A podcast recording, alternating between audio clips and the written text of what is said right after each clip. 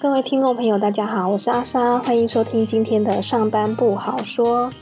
今天呢，想要来跟大家聊一聊不好说的事是开会。相信大家都有开会的经验，不知道大家喜不喜欢开会呢？开会是上面咋讲上面的，然后自己玩自己的手机，还是呢，呃，有参与感？除了呢，会专心听会议的内容。还会呃讨论互动，提出呃相对的建言。其实呢，不管大家开会是怎么样的参与方式，最关心的应该就是这个会议跟自己到底有多少的关系。比方讲说，这个会议重不重要，跟自己的关系到底有多大，能不能呢从这个会议里面得到工作的解决方案，或是想要知道的知识要点有没有？工作上呢，平常注意的事项，或者是呢，如何加速处理工作的方法，或者是呢，抛出的议题呢，能否呢很顺利的解决，或者呢，至少有一个方向。我个人觉得啦，要我专心开会，呃，有参与感，大概会议里面要有刚刚我所提到的这些东西才行。再来呢，我也很在乎开会时间的掌控，还有内容的掌控。呃，有没有发挥到开会的实质效益？大家都知道，这些如果都没有掌控好，开会呢就是浪费时间，呃，耗费人力成本。开会时间太久呢，我会走神；内容呢发散呢没有重点，我也是会走神。如果已经开会开到一半，我完全都不知道到底重点是什么，那我就会开始坐不住，想要赶快逃离会议室，然后去做自己的事。因为事情实在是太多了，再继续做下去的话，可能就是浪费时间。前几天呢，我们组内开了一个会议，这一个会呢，有几个点是 OK 的，但是呢，里面也有一些点是还蛮拉踩的。大家呢是想要听好事先，还是要先听拉踩的事先呢？嗯，好吧，我们先来分享好事好了。呃，先来听听看这个会议上面，我觉得还蛮 OK 的点。呃，第一个呢是我的老板，他分享他平常遇到事情的时候做了呃哪样的决策，然后做那个决策的原因是什么，为什么下那样的决策？那让我们知道说呢，他平常下决策的时候是什么样的思维逻辑。还有呢，牵涉到怎么样的利害关系。第二个呢，是需要大家怎么来配合他，才能够让他跟更上一级的主管呢要资源、要绩效。嗯，我觉得这一点非常的好，向大家说清楚目标，让大家有一个努力的方向。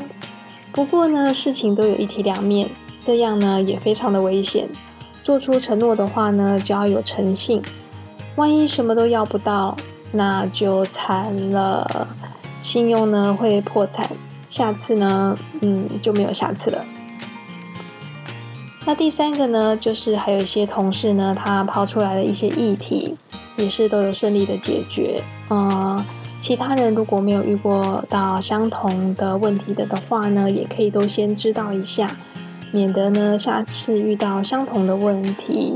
还自己在找答案，所以呢，这样子拿出来呃分享，是可以缩短以后每个人遇到相同事情的处理时间。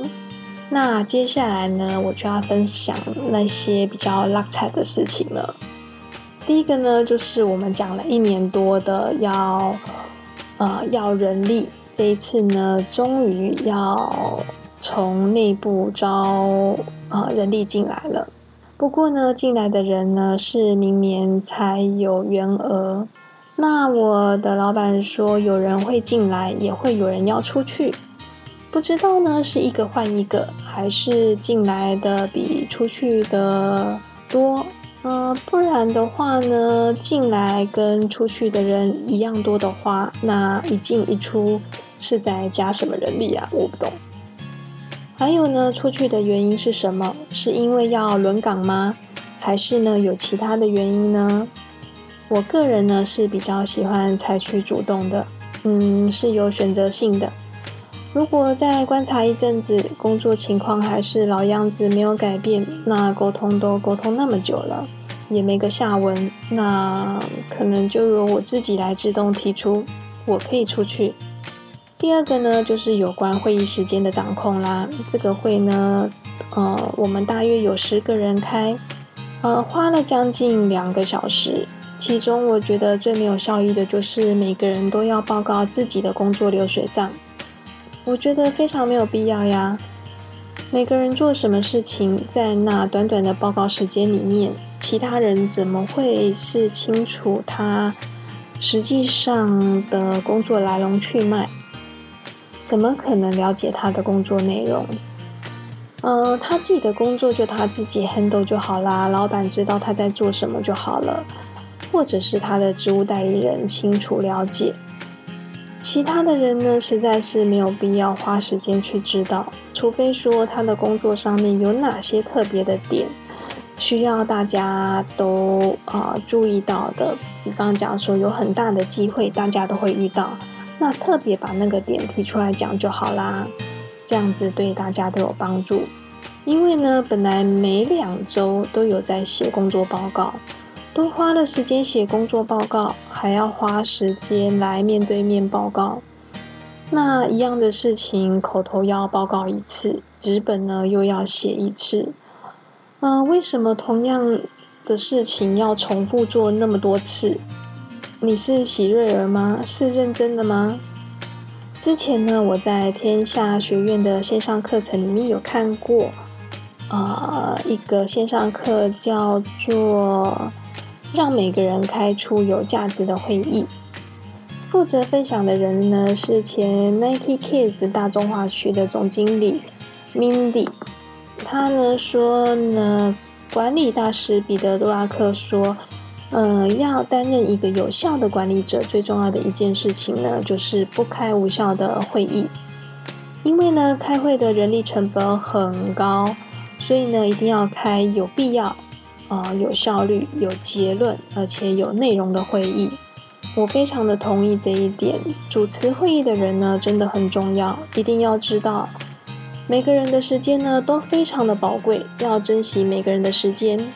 开会的目的呢要很明确，时间上呢要掌控的很好。会议上呢如果有不必要的发言，很不幸的，平常的时间呢。呃，都没有叠加的效果，偏偏在这个时候呢是有叠加效果的。怎么说呢？也就是呢，有多少人开会，就会浪费多少人的时间。要知道，开会的成本真的非常的高啊！开会的目的要达到什么样的效果或结论，要非常的明确。第三个呢，就是对我们这一组人员的角色定位啦。我常常觉得呢，这个工作是一个擦屁股的工作。有功无赏，打破要赔。怎么说呢？起案前呢，跟厂商讨论的时间非常的少，了解案子的时间呢也很少，然后再加上事情很多，往往因为时间的关系，呃，只做重点式的 review 资料。再来呢，因为自己不是第一线的掌控专案的人员，却要面对。高级长官时不时的对 delay 的案子将错怪在我们身上，然后呢，讲绩效的时候，突然呢，他们又会想到，诶，第一线的掌控专案的人员呢，不是我们，然后呢，就给予了我们这些负责挡子弹的人呢，不是那么好的绩效。我觉得呢，简直就是莫名其妙。我们很多时候呢，都是多头马车，一个人呢，要顾好多的案子。正在进行案子的进度要跟催，然后呢，还有新的案子要起要审。总之呢，我在这一年发现这样的工作角色好奇怪哦，居然也能够执行的那么多年，真的好奇怪啊！我觉得很有必要去理清每个部门、每个岗位、每个人的职责重点在哪里，而不是只有打迷糊仗，凭感觉。嗯，这个他做也行，我做也行，别人做也行。要知道，三个和尚可是没水喝的呀。再来呢，就是一个非常奇特的长官的认知。嗯，我们组的角色的定位非常的乱，长官的认知呢也是超级的过时。到现在呢，还有一些长官认为准时下班呢就是没事做，加班呢才是好棒棒。我会觉得呢，员工都要加班才是好员工的老板，基本上已经不具老板的资格了，因为他的思想本质已经是想蹭员工的私人时间。甚至觉得加班有给加班费就应该要加班，这个观念呢也很一厢情愿，非常的奇怪。都什么年代了，还认为加班费可以买私人的时间？我们常说机会成本，机会成本。现在大部分的人都在斜杠，如果下班后的时间可以创造更大的效益，如果下班后可以赚取比公司给的加班费更高的收入呢？那为什么要在公司加班？再说了，就算替换的不是金钱，下班后的休闲时光换来的是健康与亲情呢？这些价值要怎么衡量？健康与亲情无价，不是吗？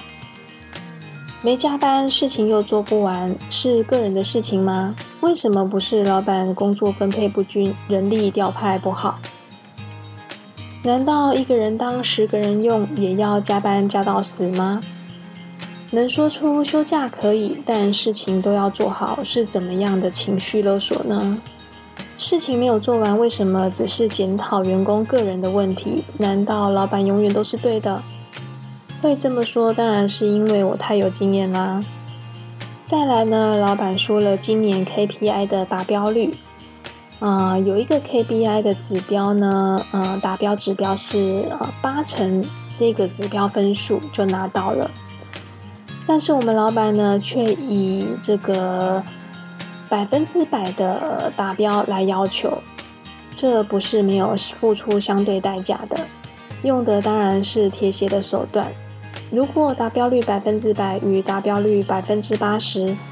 拿到的绩效奖金是一样的，但达标百分之百要牺牲全组人的健康跟家庭生活。但是呢，呃，八成的达标率呢是工作跟健康生活两者都兼顾。如果你是老板会怎么做？好吧，我不甩锅，设个陷阱题给大家回答。我自己先回答一下。嗯，我承认这个问题真的很难回答。但是我觉得要称得上是幸福企业，千万不能够忽略隐性成本、看不见的成本，一定一定要顾到员工的呃心理健康，要让员工发自内心的觉得这份工作有幸福感，才是幸福企业。不然大家认为什么才是幸福企业呢？再来呢，这个 KPI 呢有很多的面向，涵盖全面性的，呃。有员工需要达成的绩效，当然呢，也应该要有教育训练啊、培训啊，提升员工的能力这方面的指标。感觉呢，老板都没有主动安排我们参加一些新的培训课程，吸收薪资。所有的薪资都是我自己上网爬来的，也没有让同事轮流做薪资的分享。感觉呢，一直沉浸在为公司做事做事。一直要你端出牛肉、端出牛排，但并没有给你食材，食材要自己找，完全没有自我成长。还有公司看的都只是片面。我之前分享过一部热播剧，就是关于创业的那些鸟事。小资族林美静下班之后经营自己的斜杠，哪天公司需要她下班后培养的能力来帮忙的时候呢？You never know。所以，像我们这些没有像其他人利用上班的时间请公假去外面上课，回来呢又没有分享的，我们自己利用下班后的私人时间进修，我觉得准点下班、理直气壮、天经地义。尤其我们 IT 现在 AI 正夯，要踹要思考哪些工作是未来会被人工智慧所取代掉的。拜托，现在不要再投入时间与人力了，都错过了几年前的 FinTech 发光发亮的时机，难道现在又要错过 AI 跟不上人家的车尾灯吗？其实开了那么多的会，我觉得最有收获的是客专会议，因为毕竟主席是掌控整个公司经营决策的大老板，听他说经营的方向与人才的培育是很有感觉的，也会让人有向心力。所以呢，我才建议组织应该要扁平化，让基层员工知道公司的经营方向，了解公司的企业文化。才不会呢，一级传一级，传完就休息，然后我们做的事并没有与公司的目标对齐。各位听众朋友，觉得今天分享的内容有什么想法呢？欢迎您留信给我。感谢您收听今天的上班不好说，我们下周同一时间再见喽，拜拜。